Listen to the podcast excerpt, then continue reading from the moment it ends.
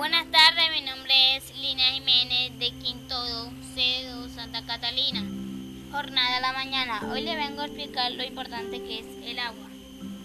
El agua es el elemento más importante para los seres vivos. El agua es vital para el buen funcionamiento ya que constituye el factor de, de los procesos biológicos que la hacen posible.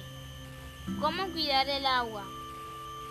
No contaminar los ríos, arralas, no desperdiciarla, cerrar las llaves cuando no las utilizamos, usar, usar en cosas importantes. Muchas gracias.